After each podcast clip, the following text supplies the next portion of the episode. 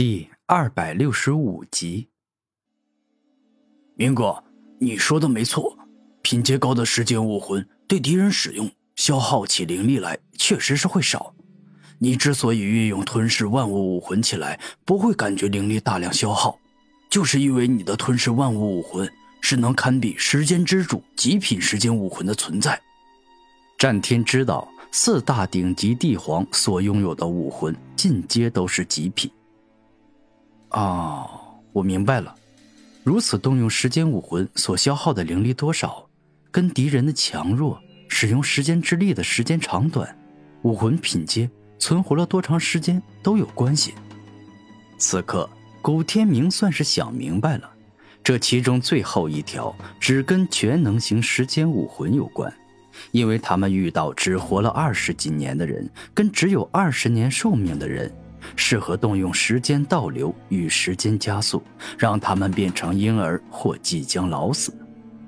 唉，这座枫叶村的村民真可怜，被欧阳鬼师折磨成这样。现在虽然有不少人已经死了，但还有一部分人活了下来。不过他们体内都被种下了奇怪的蛊虫，除此之外，不知道还有没有其他的古怪。现在那些还活着的人，可以说是半死不活了。十分的危险，所以必须要赶快救他们。而四大最强宗门之一的古佛寺，最是擅长除魔灭妖，拥有特殊的佛家神通，找他们应该能治得好。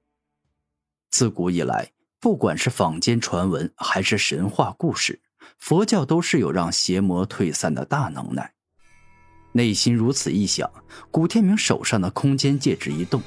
一艘金灿灿、设计风格独特、样式十分新颖的大金船出现。这是六道王分身的所有物，乃是一艘超凡大船。这船可跟一般只能够在水里游的不同，它是一艘六翼飞船。只要在驾驶处输入适当的灵力，它便能直接冲天而起。当古天明将所有昏迷不醒的村民抬进六翼飞船之后，他站在驾驶处，缓缓输入灵力，顿时间六翼飞船的六只大金翼犹如飞鸟之一般舞动，飞上了天空。而当古天明注入的灵力越多，双翼飞船飞得越来越快，一下便快如飞机，在天空中急速前行。古天明前进的方向是南方。也就是被南大陆最强势力古佛寺所主宰的区域，那里崇尚佛教文明，极其厌恶魔教之人，是一片光明的净土。南大陆的古佛寺与东西北的其他最强宗门不同，在南大陆他们是绝对的掌控者，因为南大陆其他势力都是从古佛寺分出去的分寺，他们信奉的是同一个古佛。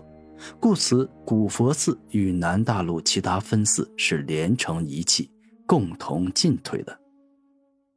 数日后，南大陆古佛寺，古天明一来到古佛寺前，便是率先从六翼飞船上跳了下去，而后他便是在门口看到了一个英姿勃发、年轻俊美的和尚，他身上穿着金灿灿的琉璃袈裟。头顶上戴着金紫花纹相交的佛帽，手上拿紫褐色的佛珠，不管是样貌还是穿着，都是一流的。欲望之精。这一刻，俊美的和尚一出来，便是缓缓转动手上的佛珠，口中不停诵念奇异而特别的经文。这是一门大神通。可控制人的七情六欲，让人不自觉堕入欲望的深渊。当古天明中了欲望之精后，情爱之欲便是直接带他来到了男人的天堂，也就是美女成群的房间里。那些美女一个个清纯可爱，美若天仙，拥有天使般的容颜，魔鬼般的身材。不管是哪个男人看了，都会感到心情愉悦。忍不住爱上他们的，这他妈和尚在做什么？我不是敌人呢，这突然之间怎么出现了这么多美女？他这是什么招数？想要干什么呀？古天明一向心智坚定，而今纵然有一群美女出现，他也依旧平心静气，不为之所动。然而，欲望之精的情爱之欲，岂会有那么简单？当古天明忍住自己的情欲，不去触碰那些美女之时，那些美若天仙的美女却是主动投怀送抱，并且用她们柔软的手臂、玉掌去触碰古天明的身体。一瞬间，属于男人的本能，也就是心中的那股欲望之火，在此刻熊熊燃烧了起来。这不是古天明心智不够坚定，而是身为男人。都必定会有生理需求。可恶，我该不会走错地方了吧？一个和尚怎会使用这般古怪且诡异的招数？此时的古天明虽然一下想不明白，但他很冷静的盘膝而坐，静心凝神，去去除内心的邪念。如果仅凭静心打坐这种手段，就能不受欲望之精的影响？那我唐晋玉，也枉为古佛寺的二师兄了。唐晋玉微笑，他的实力是仅次于大师兄战斗佛唐藏魔的存在，年轻一辈数万人的楷模与榜样。天明哥哥，来陪我玩嘛，人家最喜欢你了。天明哥哥，你是这个世界上最帅最强。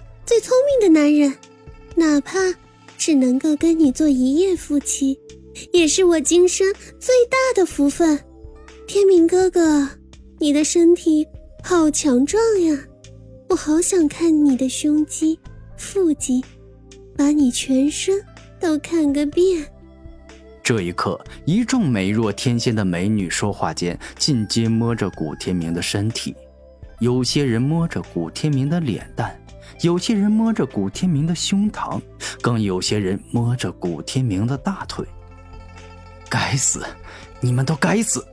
在这个血淋淋的残酷世界上，你们却想要让我整天躺在温柔乡里，你们这是想要让我堕落，让我这辈子都毁在女人手里！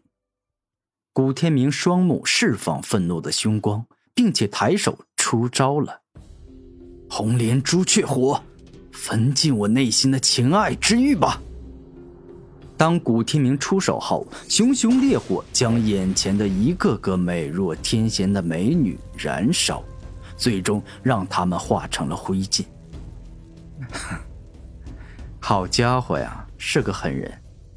但你若是以为我的欲望之精就只有这种程度，那就太小看我了。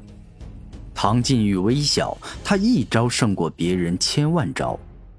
突然间，当情爱之欲过后，懒惰之欲开始袭来。此欲从某种程度来说，比情爱之欲更为可怕。因为世上有不少男女是不结婚的，他们能断情爱之欲，可纵然是这样好了，他们也绝技断不了懒惰之欲。这是身为世间生灵的天性。